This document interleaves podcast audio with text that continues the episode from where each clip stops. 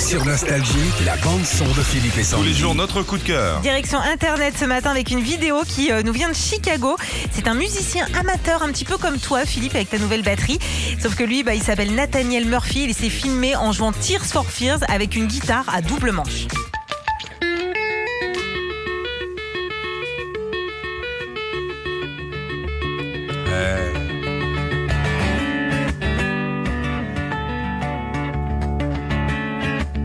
Faut le voir en vidéo parce que. On dirait une pieuvre. C'est génial. Je savais même pas que les doubles manches existaient. Cap d'Agde, de pas mal. c'est fermé.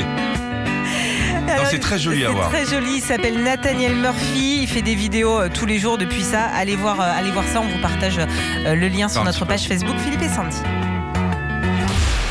Retrouvez Philippe et Sandy, 6h-9h sur Nostalgie.